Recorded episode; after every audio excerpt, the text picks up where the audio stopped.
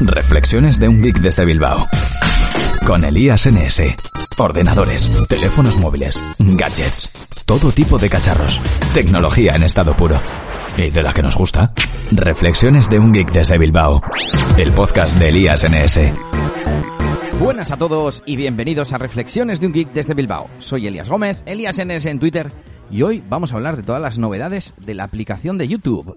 Desde hace tiempo, unos meses, un año incluso un poquito más, desde la pandemia vamos a decir, he visto que YouTube está incorporando un montón de, de, elementos nuevos, como que ha ido rediseñando un poco su interfaz, y hay un montón de botones que no tenía muy claro lo que, lo que hacían, así que los he estado revisando e investigando un poco las funcionalidades y os las voy a, os las voy a contar. Además he descubierto alguna cosilla interesante. Aunque me estoy fijando principalmente en la aplicación móvil, toda la parte de botones debajo del vídeo, si no me equivoco, es común tanto en la web como en la aplicación. Pero bueno, puede que encontréis alguna diferencia si, por ejemplo, utilizáis iPhone, porque ya he visto que hay algunas diferencias en cuanto a eh, las funcionalidades, ¿no? No todo funciona igual en ambas plataformas. Y eh, también hay una cosa nueva en la web. Bueno, vamos a ello. El que más me llama la atención es el botón de Remix, que permite recortar una parte del vídeo para crear un sort con ese recorte.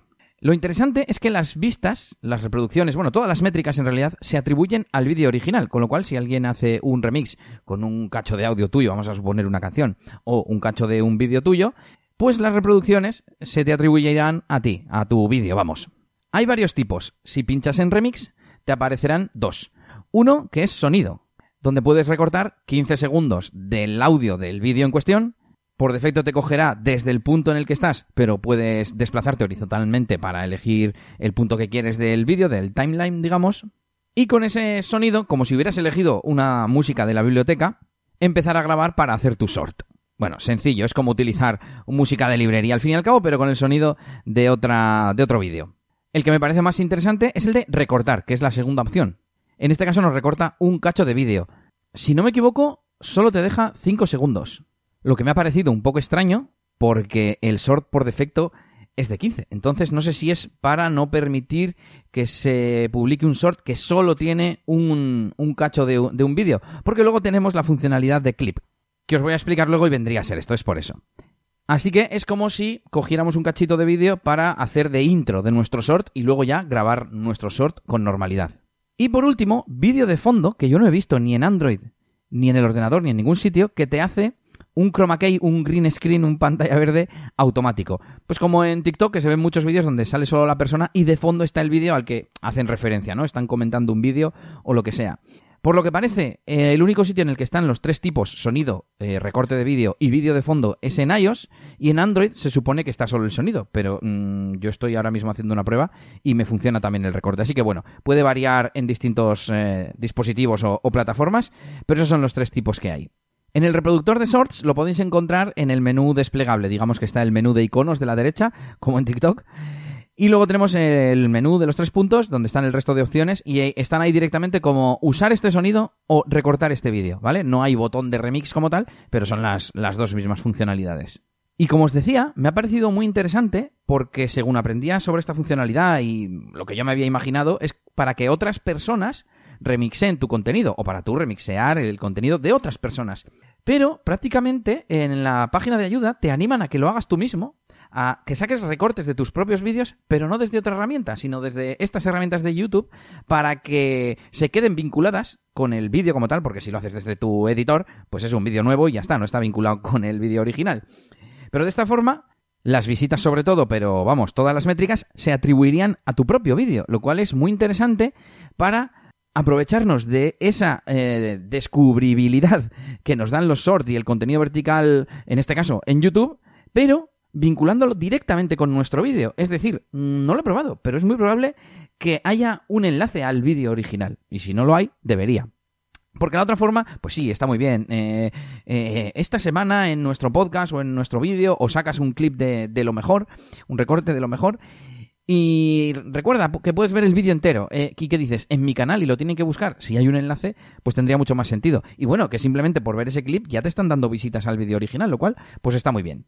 Si por el contrario no quieres que ni tú ni otros puedan hacer remixes, desde la configuración de YouTube Studio puedes entrar en cada vídeo para desmarcar una casilla que hay para que no se puedan hacer, hacer shorts con nuestro contenido.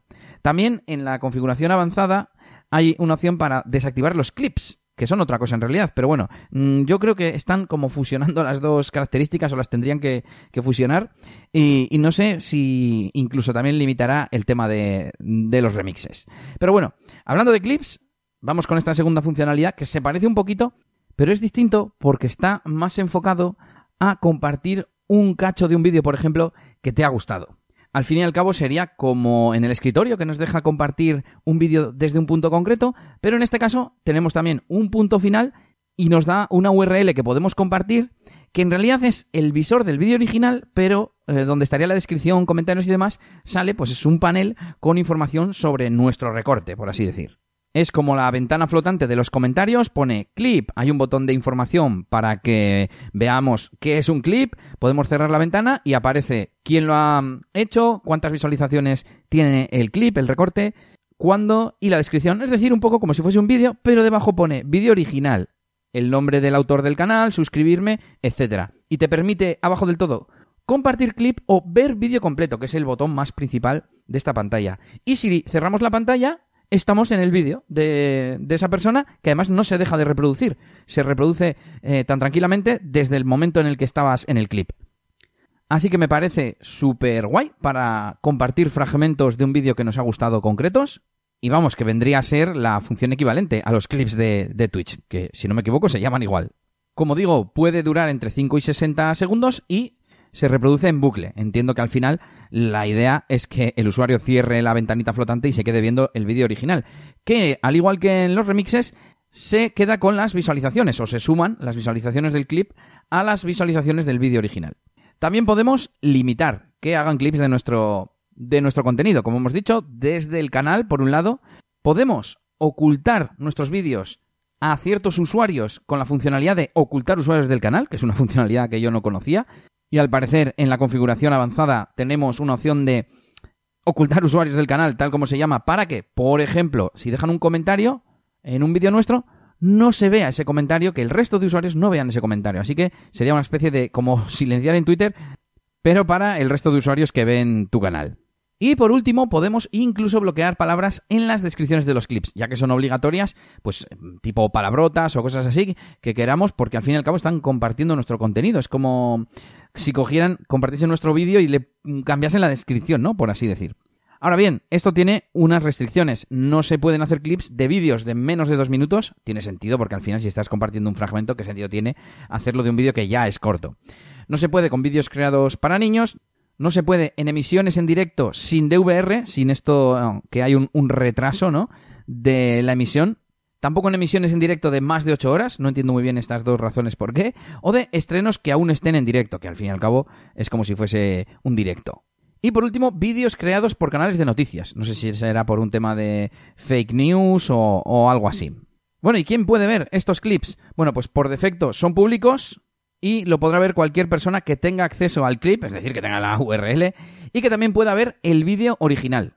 Bueno, y por supuesto, también puede ver los clips el creador del vídeo. No sé si hay una interfaz donde ver los clips que te han hecho. Me suena haber leído que te mandan una notificación al día con los. Ya no sé si era con los remixes o con los clips, porque como os he dicho antes, creo que es una. son funcionalidades en cierto modo similar, aunque creo que he entendido bien ahora las diferencias. Y, ya se me confunde la información. Y por último, los clips se eliminan si el vídeo original se elimina, obviamente, o si se pone privado. Al fin y al cabo, si es un vídeo privado, solo tienen acceso ciertas personas a las que se lo compartes mm, dándole acceso a su email. Aunque ahora que lo pienso, creo que tendrían que tener acceso si tienen acceso al vídeo original. Pero bueno, es igual. Venga, que nos hemos alargado mucho, me quedan dos muy cortas y luego uh, temas de la interfaz de la aplicación que también son más ligeritas. Venga, el botón de gracias, de Super Thanks.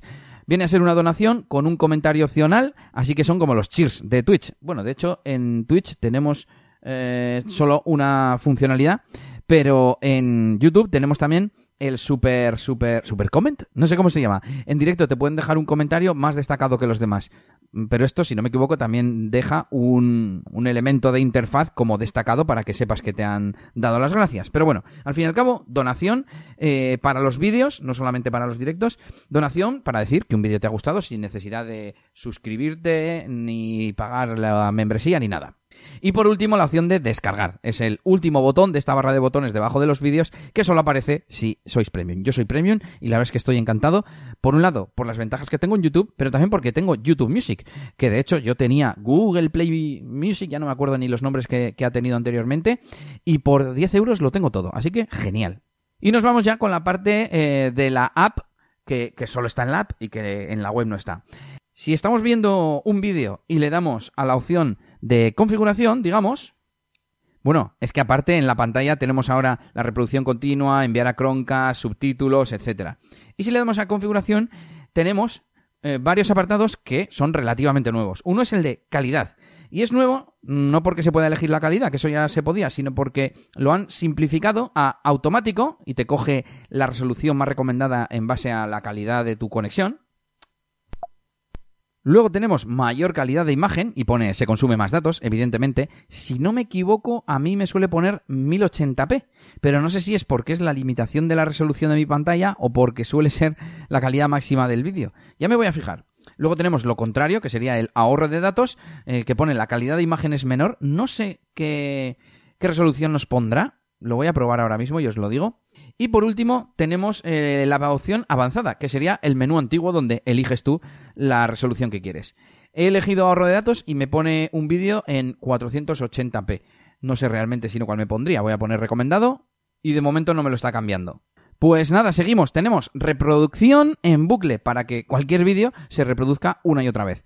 Mm, me parece un poco loco, pero bueno, quizás para temas de música o de sonido ambiente puede estar bien.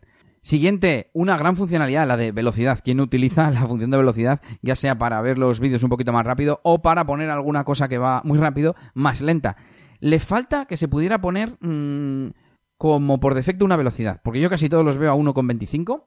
Quizás incluso que fuese, en vez de de 25 en 25, que fuese de decena en decena, vamos, de 0,1 en, de decimal en decimal, y sobre todo que se pueda poner una por defecto. Eso sería genial. O al menos que estuviese más fácil de, cambiar. De hecho, sería la leche que permitiesen personalizar la barra de herramientas. Yo, por ejemplo, esas son las opciones que utilizo. Yo no utilizo bueno, iba a decir los subtítulos. Los subtítulos sí los utilizo y están en, en, la pantalla principal. Pues que te dejase elegir, ¿no? Tenemos, yo que sé, denunciar o... Es que no quiero deciros más porque son las que vamos a repasar. Así que vamos con la siguiente, que es pista de audio. Esta la llevo viendo un tiempo y al darle simplemente sale una ventanita que pone pista de audio y no se puede elegir nada. Pero justamente la semana pasada vi un vídeo que tenía habilitado el multidioma, es decir, el audio multipista, poder subir un vídeo con varias pistas de audio en varios idiomas. Así que yo creo que en el futuro esto lo van a ir eh, probando y en el futuro va a estar disponible para todos los usuarios de YouTube. Podremos subir eh, vídeos multidioma a nuestro canal y eso es genial para aumentar nuestra audiencia. Estoy pensando en MrBeast o en muchos otros canales, sobre todo eh, de habla inglesa, que tienen su homólogo en castellano, como MrBeast en español, como dice él, y dice que le reporta un montón de visitas extra, así que puede ser genial. También tenemos controles de escucha donde tenemos un par de filas de botones como si fuese una especie de reproductor de audio, ¿no? Es como controles de audio, por así decir. Y tenemos para ir 10 segundos atrás, pista anterior, pausa, eh, pista siguiente y 10 segundos adelante, como si fuese el control de, de la línea de reproducción, ¿no?